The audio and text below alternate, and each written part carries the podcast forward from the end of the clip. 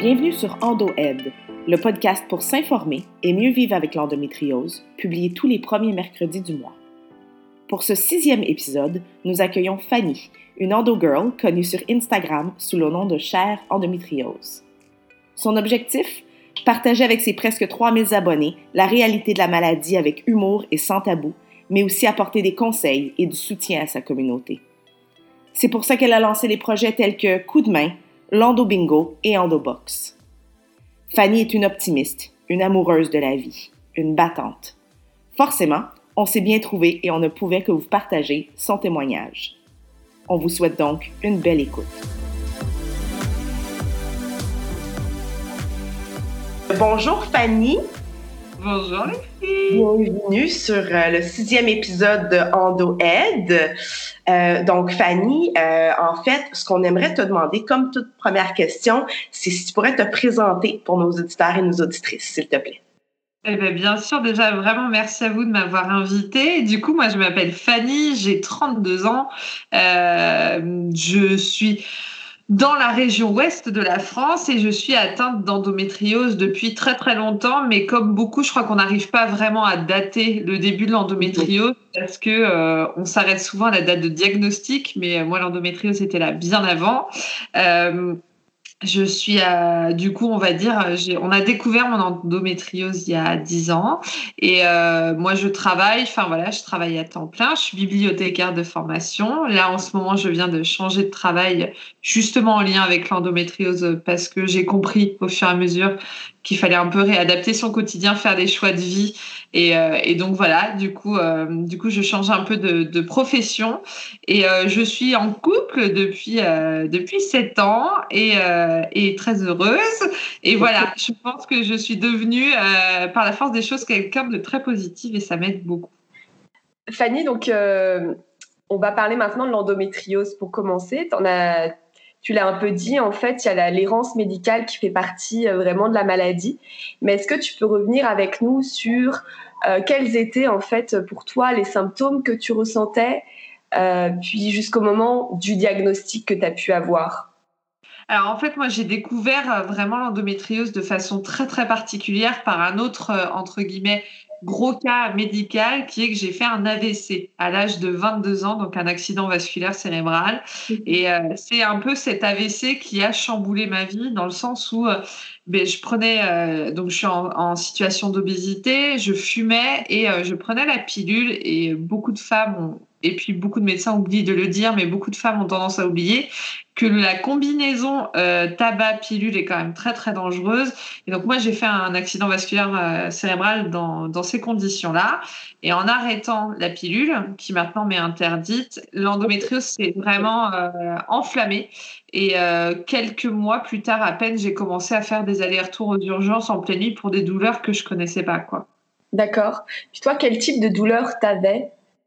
Alors, euh, j'avais des règles très abondantes, très, euh, très hémorragiques, très douloureuses.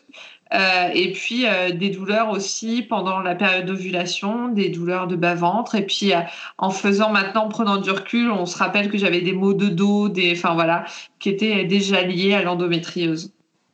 Puis quand tu faisais ces allers-retours aux urgences, comment ça se passait? Alors, euh, je partais avec euh, alors la première euh, la première visite aux urgences où vraiment je connaissais pas cette douleur. c'est le SAMU qui m'a transportée un peu paniquée et les médecins étaient convaincus que je faisais une grossesse extra-utérine et ou une occlusion intestinale. Et je sais que de nombreuses filles ont, un peu vécu ça. alors je dis non non, moi je vais aux toilettes, il hein, n'y a pas de souci. Et, et en fait ils savaient pas trop. Euh, et, donc, on m'a découvert un petit kyste. Et puis après, ben, en fait, ces kystes ont commencé à grossir vu qu'il n'y avait plus du tout de. Ben, avec la pilule, elle faisait plus son travail, donc les kystes avaient la voie libre pour grossir. Et puis, euh, ben, du coup, euh, tous les mois, pendant presque un an, je me rendais aux urgences à peu près à la période d'ovulation.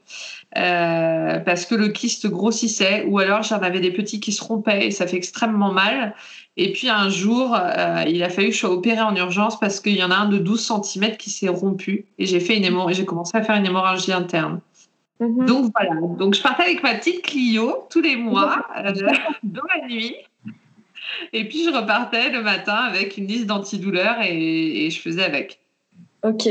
Puis, tu peux nous parler du moment où le mot endométriose a été posé sur justement tes symptômes?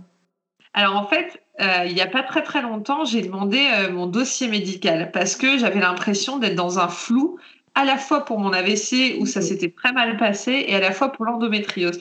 Et je me disais, mais j'ai l'impression qu'on m'a jamais vraiment parlé d'endométriose, qu'on m'a parlé des symptômes, mais le mot, j'avais l'impression de jamais l'avoir entendu. Et euh, on m'avait parlé par contre dès la première visite de ménopause artificielle, ce qui m'avait fait extrêmement peur. Euh, mhm. j'avais appelé mère en pleurs euh, et en fait peut-être qu'on m'avait déjà dit endométriose, mais je l'avais pas entendu. Et en mhm. retrouvant ces comptes rendus, ce compte rendu opératoire de, de, cette hémorragie interne à cause du kyste qui s'était rompu, j'ai vu les lésions d'endométriose. d'endométriose. Euh, là, je me suis dit, ok, c'était dit. Mais honnêtement, est-ce que c'est moi qui ai occulté? On ne saura jamais. Ou est-ce que c'est les médecins qui ne me l'ont pas dit? Euh, Je crois qu'on m'a vraiment écrit un diagnostic d'endométriose très très tard. Ok. Puis tu veux dire que tu l'as, tu l'as finalement, euh, on va dire, intégré récemment que tu avais l'endométriose? Oui, je pense, euh, je pense qu'il m'a fallu peut-être 3-4 ans pour intégrer que c'était vraiment de l'endométriose, ouais. Ok. Et puis, une fois que tu as, as, pris euh, bah, conscience que tu avais l'endométriose, comment toi, tu as, réagi? Qu'est-ce que tu as changé par rapport à, à la maladie? Alors au début, j'étais très très en colère. J'explique souvent que pour moi, le chemin est long et qu'on passe par plein d'émotions et que c'est tout à fait légitime. Au début, j'étais très en colère. Euh, L'impression que voilà, je me remettais à peine de l'AVC où déjà psychologiquement j'avais l'impression de pas avoir été soutenue euh, médicalement on m'avait pas voilà on m'avait pas dit on peut vous vous accompagner parce que c'est quand même assez traumatisant et euh, l'endométriose arrive je suis célibataire à l'époque et euh, je me dis que vraiment j'ai une vie de merde et que et que je comprends pas et que la vie m'en veut enfin voilà je suis vraiment en colère contre la terre entière et puis au fur et à mesure je commence à comprendre que eh ben, l'endométriose, euh, je n'en mourrai pas. Euh, elle va me faire souffrir, mais je n'en mourrai pas. Et mhm. autant les choses cohabiter ensemble pour les années à venir, jusqu'à, espérons, la ménopause euh, et une libération à ce moment-là. C'est pour ça que tu utilises le terme que tu vis en colocation avec l'endométriose. C'est ça, c'est vrai que j'ai j'ai du mal à comprendre. Des fois, je vois des choses passer sur Instagram avec euh, statut célibataire en couple ou euh, en colocation avec l'endométriose. Alors moi, je parle que je suis en colocation avec l'endométriose, mais mais je m'empêche pas de vivre. Enfin voilà, c'est euh, elle est à côté moi et elle définit pas ma vie, elle définit pas qui je suis. elle fait partie, ben, oui, de ma vie, de mon corps, mais voilà, c'est pas. Mm-hmm. C'est un petit colocataire, mais je lui laisse pas trop de place. C'est moi qui paye le loyer, c'est pas elle. J'adore.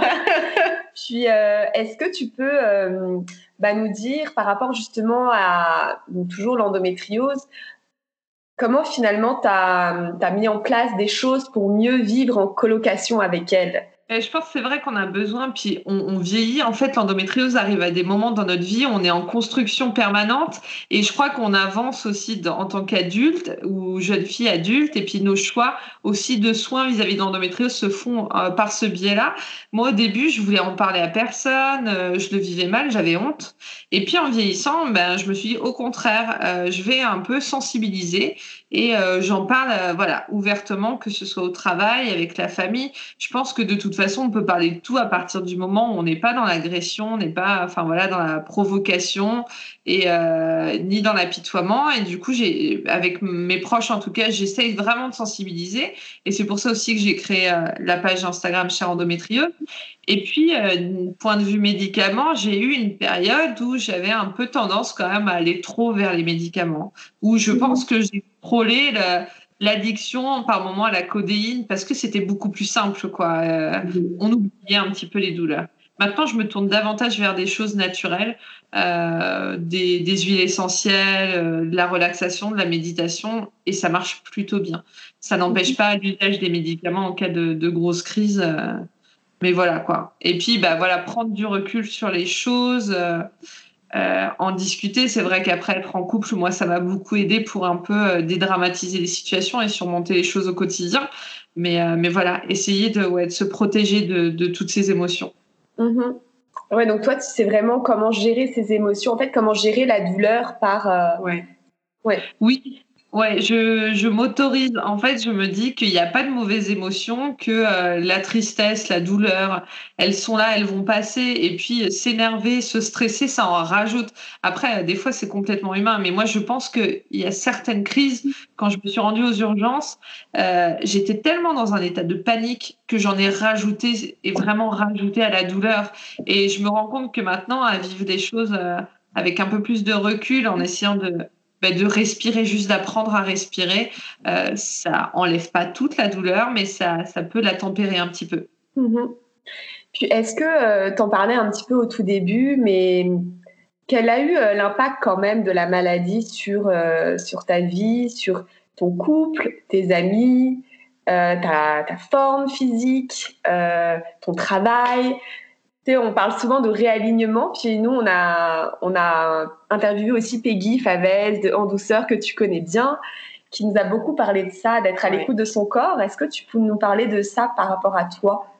Mais je suis entièrement d'accord avec Peggy. J'avais adoré l'écouter euh, quand vous vous étiez rencontrés aussi. J'avais vraiment trouvé ça chouette. Et, euh, et je crois qu'il y a encore quelques années, j'aurais pas été dans cet état d'esprit-là, de justement de réalignement, de euh, d'être attentive aux signaux du corps. Enfin voilà. Je crois que j'étais vraiment dans la médecine classique. être me battre et en fait j'aime pas maintenant aussi tout ce langage sur se battre contre l'insulter. Euh, je me ça a eu un impact énorme sur mon quotidien. Euh, mon couple, euh, il va très bien, heureusement, mais on, on, en a fait des montagnes russes. On a traversé quatre fausses couches. On a, on ne sait pas si on aura un enfant. Et ça, c'est vrai que dans un couple, alors, je respecte complètement les gens qui décident de ne pas avoir d'enfant, mais nous, c'était un souhait. Et, et ça, ben, on sait pas, on sait pas, on vit un peu au jour le jour. Euh, j'ai de la chance d'avoir quelqu'un qui, euh, qui, qui, est super et qui m'accompagne vraiment bien et qui me met zéro pression. Mais on en a vu, enfin, j'ai des, des, nanas qui m'écrivent et qui voient leur couple éclater parce que mm. euh, leurs conjoints ne comprennent pas, ou juste des fois avec les fluctuations d'humeur, avec les traitements. La ménopause artificielle, moi, pour moi, ça a été une catastrophe émotionnellement. Ça a été reprendre 20 kilos. Quand tu parles, tu vois, des modifications du corps, euh, reprendre 20 kilos alors que j'en avais perdu, voir son ventre gonfler. Euh, ouais, ça, ça. Mais après, moi, maintenant, je vois les choses comme, eh ben, plutôt que, plutôt que, ouais, s'abattre, se dire que la vie, elle est dure et tout je me dis ben, c'est l'occasion de ben, voilà de faire des choix de vie euh, pour mieux vivre au quotidien. Que c'est pas une fatalité et que quand on le veut on peut euh, recomposer son quotidien et, c'est une superbe aventure. Waouh. Tu es passé de l'autre côté, dans la phase acceptation, ah oui, là, euh, dépassement. Je pense que tu en es la définition, là j'avais vu des personnes réagir comme ça et je me disais c'est faux, il y a forcément un truc, euh, elle monte, c'est une image et, et honnêtement je sais que ça choque mais des fois je dis un peu merci à l'endométriose parce que et merci à l'AVC parce que si j'avais pas vécu ça je serais pas celle que je suis aujourd'hui, j'aurais pas vécu aussi euh, des choses assez fabuleuses quoi. Mm-hmm. Et est-ce que tu as, été accompagnée justement euh, d'un point de vue thérapeutique? J'avais cherché un accompagnement après ma dernière fausse couche qui avait été très très violente. J'avais demandé un accompagnement psychologique et j'ai vu quelqu'un qui m'a dit au bout de deux fois, qui m'écoutait à peine, non mais c'est bon, vous n'avez pas besoin de moi. Et si j'avais besoin, et du coup j'ai dû faire le chemin toute seule euh, et ça m'a pris pour me réconcilier avec, euh, par exemple, la notion de maternité. Je crois que j'ai pleuré un gros coup il y a peut-être un mois seulement et là, j'ai dit à mon conjoint, ça y est, ou cet été, j'ai dit, ça y est, je, suis réconciliée avec la maternité et l'endométriose. Et parce que j'avais eu un, blocage très, très fort en lui disant, maintenant, moi, je veux plus d'enfants. Euh, la vie veut pas qu'on en ait, j'en veux plus. Et, euh, je voulais qu'on m'aide à l'époque. Et, euh, et, cette rencontre où on m'avait pas soutenue, j'avais un peu que je trouverais d'aide nulle part. Et pourtant, maintenant, euh, voilà, des rendez-vous avec l'ostéopathe, avec la gynécologue, en lisant, j'ai fait un bout de chemin. Et un jour, voilà, au début de cet été, je me suis mise à pleurer parce que j'ai eu mes règles. Et là, j'ai compris que, ouais, c'était bon, il y avait quelque chose qui s'était passé, quoi. Mais, euh, mais, mais c'est compliqué, ouais. Est-ce que tu peux nous en parler un petit peu de, ça? Parce que je sais que tu as, posté euh, justement une publication là récemment sur ce sujet-là, puis c'est vraiment une souffrance pour beaucoup de femmes. Je, trouve que ce qui est compliqué dans la prise en charge de l'endométriose, c'est qu'il y a cette notion de fécondité, de maternité à tout prix. Il faut peut-être d'abord vraiment traiter l'endométriose avant de, nous forcer, entre guillemets, à tout prix à, à devenir des mères. En fait, j'ai fait ma fausse couche, j'ai été opérée pour un curtage. Et 48 euh, heures après, je me retrouve aux urgences, pliée en deux, en disant il y a un problème, je ne vais pas bien, je perds énormément de sang, j'ai très mal. Et en fait, c'est un kyste d'endométriose qui dormait pendant ma grossesse, qui à partir du moment où il n'y a plus de grossesse, euh, s'est rompu. Et là, j'ai pété un plomb, enfin littéralement, j'ai pété un plomb et j'ai dit, bah, maintenant, je veux qu'on traite l'endométriose. Je rencontre un chirurgien qui décide de m'opérer deux fois et de me mettre sous ménopause artificielle. Et en fait, la ménopause artificielle, j'ai eu l'impression que ça m'avait retourné le cerveau. C'est-à-dire que j'étais déjà pas bien avec la notion de maternité juste avant. Et je crois que des fois, il, y a un manque de considération de l'état psychologique dans lequel toutes ces épreuves nous mettent.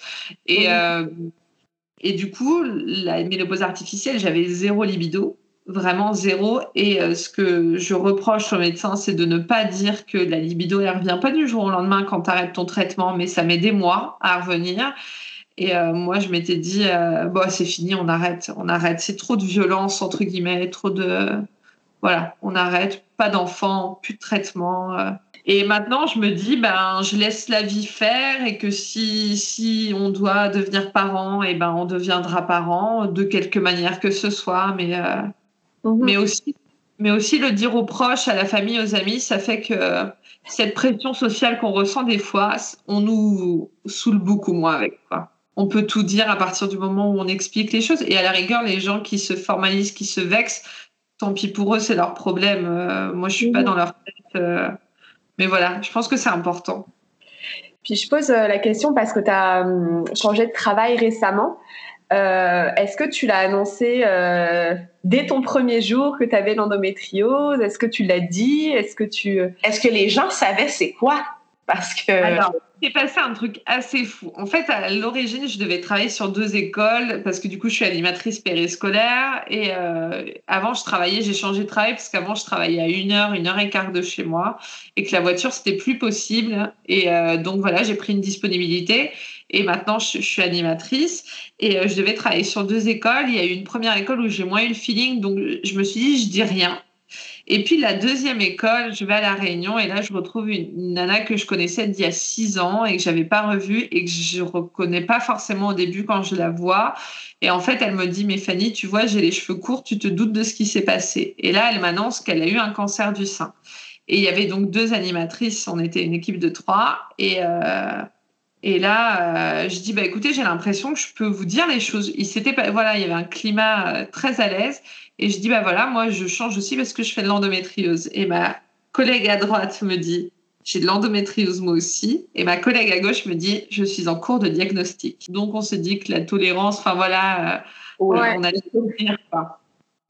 Ce que je trouve fou, en fait, c'est euh, depuis que ben, on, a, on a lancé ce projet, c'est fou à quel point justement euh, bah, des femmes se retournent vers nous en disant mais peut-être que moi aussi, je sais pas. En fait, quand on dit une sur dix, oui. C'est vraiment, euh, c'est vraiment ça. Puis on se rend compte qu'il y a vraiment beaucoup de femmes qui sont, bah, qui en parlaient pas. Et puis je trouve que ça libère la parole et ça fait vraiment du, du bien.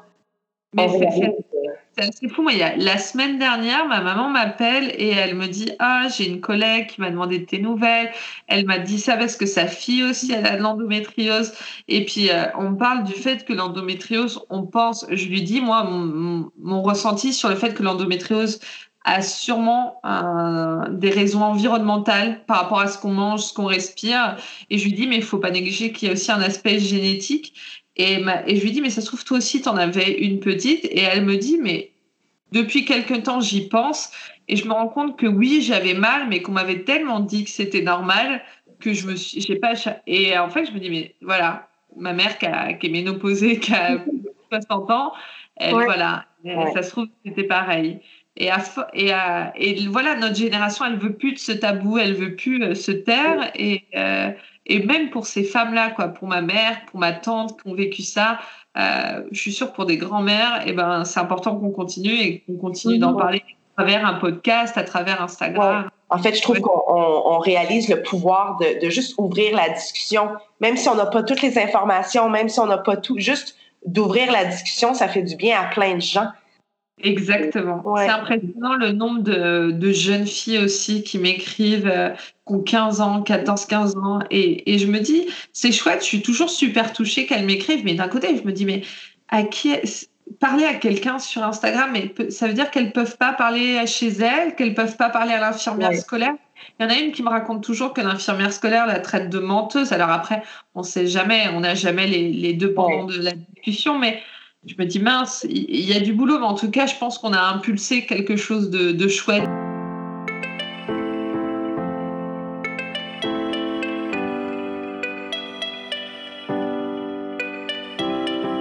J'aimerais parler de, ta page, en fait.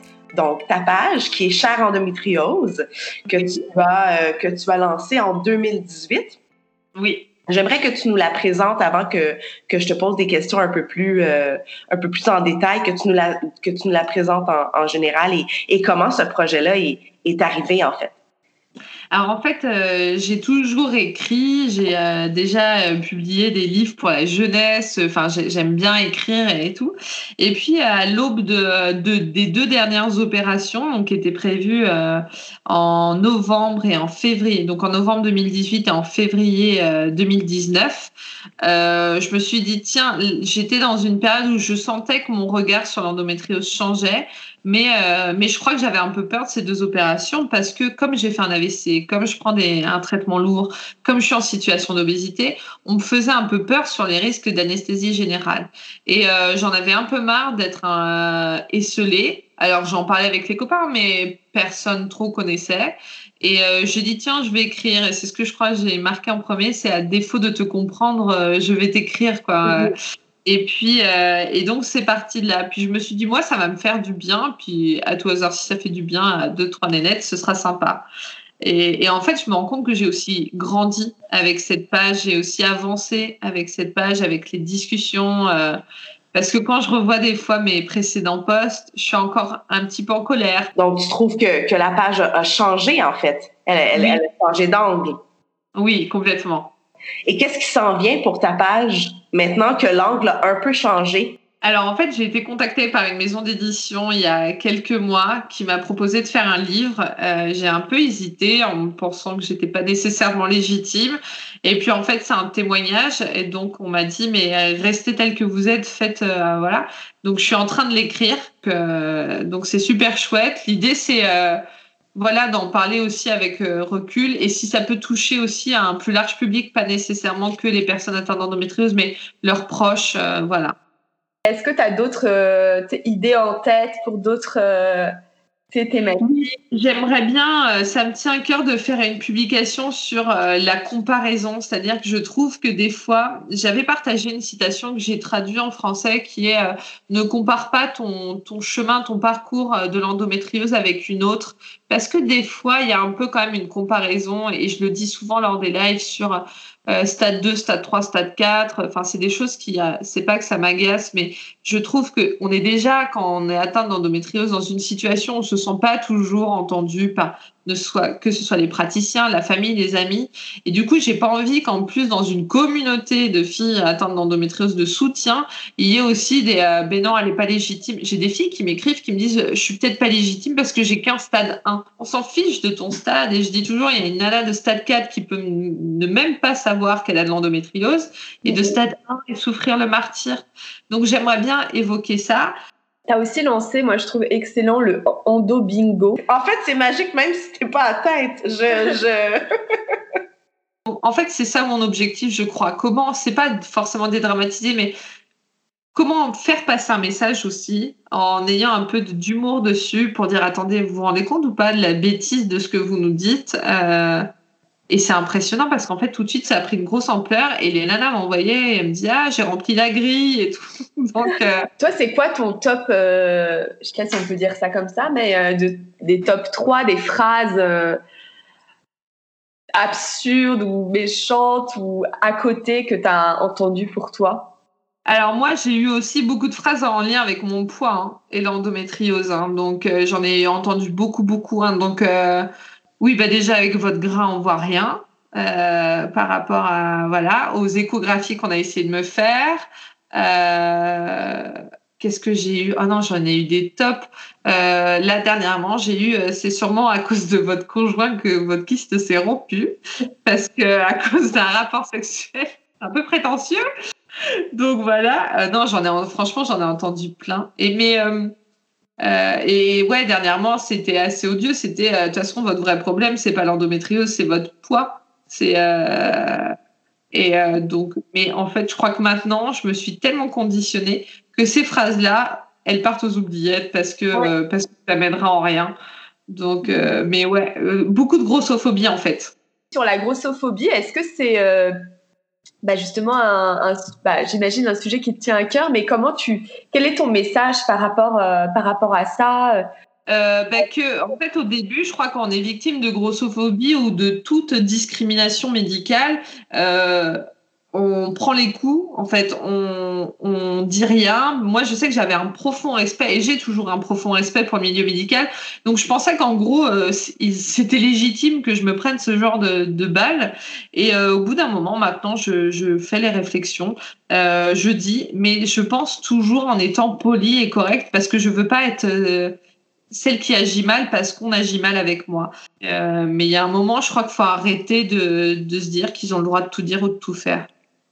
Et, euh, et, je crois que le dernier acte que j'ai fait et qui est important, et euh, je ne sais pas si vous connaissiez le podcast Impatiente de Maëlle euh, Sigorno qui parlait du cancer du sein, qui est un, un, très très podcast, mais malheureusement, bah, la créatrice Maëlle est, est, décédée. Et en fait, dans son dernier épisode, elle parlait de, elle a interviewé aussi Martin Winkler qui disait de l'importance de quand on assiste à un rendez-vous, de se lever, de partir ou d'écrire à l'hôpital quand il se passe quelque chose et euh, nous, lors de la dernière fausse couche où ça s'est très très mal passé, eh ben j'ai fini par écrire à l'hôpital en, étant tout à fait correct, mais en disant ben on n'a juste pas envie que ça se reproduise pour un autre couple. Et on sait, on nous a répondu qu'il y a eu une enquête administrative derrière. Et, euh, et j'ai été très mal accueillie la fois où je suis retournée derrière parce que j'ai été reconnue par rapport à, à ça. Mais je me suis dit, je m'en fiche, moi je suis pas coupable de leur attitude et j'avais pas eu envie de laisser passer ce qui s'était passé. Et donc maintenant, je me dis, je dis les choses, si c'est pas entendu, j'écris, il n'y a aucun problème. Est-ce que tu trouves quand même que ces dernières années, les choses ont changé par rapport à l'endométriose et que ça va dans le bon sens? Oui, complètement. Je pense que je pense que de ce point de vue-là, on peut remercier, c'est vrai aussi, euh, les personnes médiatiques qui euh, se sont emparées de la cause et qui ont osé dire, bah, allez, stop. Euh. Après, moi, à un moment, j'ai juste trouvé que, et je trouve toujours aujourd'hui qu'on qu'on parle toujours trop que de l'impact de l'endométriose euh, sur la fécondité, la fertilité. Ça, je trouve ça dommage parce que c'est toujours les pauvres, oh, les pauvres femmes qui ne peuvent pas avoir d'enfants. Non, c'est pas ça l'endométriose aussi. Enfin, ça fait partie de l'endométriose, mais euh, c'est 40% de femmes qui sont infertiles avec l'endométriose. Euh, le reste, enfin, ou même toutes les femmes, à 100% des femmes d'endométriose, souvent, elles souffrent, elles peuvent pas aller travailler, elles sont obligées soit de d'arrêter de travailler, elles ont des arrêts à rallonge, elles sont dans une précarité réelle, euh, elles ont une vie sociale bouleversée. Euh, et voilà, et ça, ce serait bien qu'on continue de, de, regarder dans ce sens-là, quoi. Mais oui, les choses ont bougé, si bien que maintenant, euh, moi, quand je dis l'endométriose, ah, c'est la maladie de Laetitia Milo. Oui, bah, alors ça me fait sourire. ouais, mais au moins ils ont identifié le truc, quoi. Donc c'est gagné. Donc, on demande toujours à nos, à nos invités un peu ce qu'ils recommanderaient euh, à des gens, parce que c'est sûr que nos auditeurs et nos auditrices, ben, c'est, ils sont peut-être atteints, pas atteints en début de stade, plus loin, peu importe. Ça serait quoi tes recommandations pour, euh, pour quelqu'un qui, qui vient d'être diagnostiqué, euh, par exemple? De ne pas aller sur les sites comme Doctissimo. non, mais voilà, de, prendre des sources fiables, de se tourner vers des associations, de, euh, de, regarder vraiment des émissions euh, où on sait que le propos est, euh, est, cohérent et honnête et vérifié surtout. Et puis, euh, je dirais moi souvent de, de ne pas lire que sur ça, de pas lire. Je sais que je lis beaucoup de choses sur l'endométriose parce que c'est aussi pour la page, pour alimenter et voilà, mais de pas lire que ça parce que la vie c'est pas l'endométriose. Moi je sais que lire des choses positives, je reste assez convaincue que lire des choses positives, ça donne un état, ça cultive cet état d'esprit positif et euh, je pense que c'est ça. Euh, je pense qu'il faut aussi beaucoup expérimenter, que ce soit euh, par les médecines alternatives, que ce soit à travers l'alimentation, parce qu'on connaît l'impact de l'alimentation sur l'endométriose, par le sport. Il, faut expérimenter, il faut faire ses propres expériences et puis apprendre à se connaître. Quoi. Je, crois, que c'est l'essentiel. et se dire aussi que bah, le chemin est long, le chemin de l'acceptation est long, mais qu'il existe et qu'il peut ressortir du beau de quelque chose qu'on pense vraiment difficile. Mm, mm. C'est bah, génial. Écoute, Fanny, on te remercie vraiment pour, euh, pour ton partage, pour ta bienveillance, pour, euh, pour ton sourire. Oui. matin du Québec. C'est très, euh, c'est très inspirant. Merci les filles. Vraiment un grand merci à vous et bravo pour tout ce que vous faites. C'est chouette. Merci à Fanny d'avoir partagé avec nous son histoire et sa vision de la vie. On vous invite à la suivre sur sa page Instagram Chère Endométriose. Nous pouvons tous apprendre de Fanny, de sa façon de voir les choses, de surmonter les épreuves, de comprendre à quel point l'endométriose peut devenir une opportunité pour se réaligner avec sa vie. On espère que ce sixième épisode vous a plu et on vous donne rendez-vous pour le septième épisode le mercredi 4 décembre. N'oubliez pas que si vous souhaitez nous suivre et nous encourager, vous pouvez vous abonner à nos réseaux sociaux et surtout nous laisser un avis 5 étoiles sur iTunes ou votre plateforme de podcast préférée. Merci d'avoir été là et à très bientôt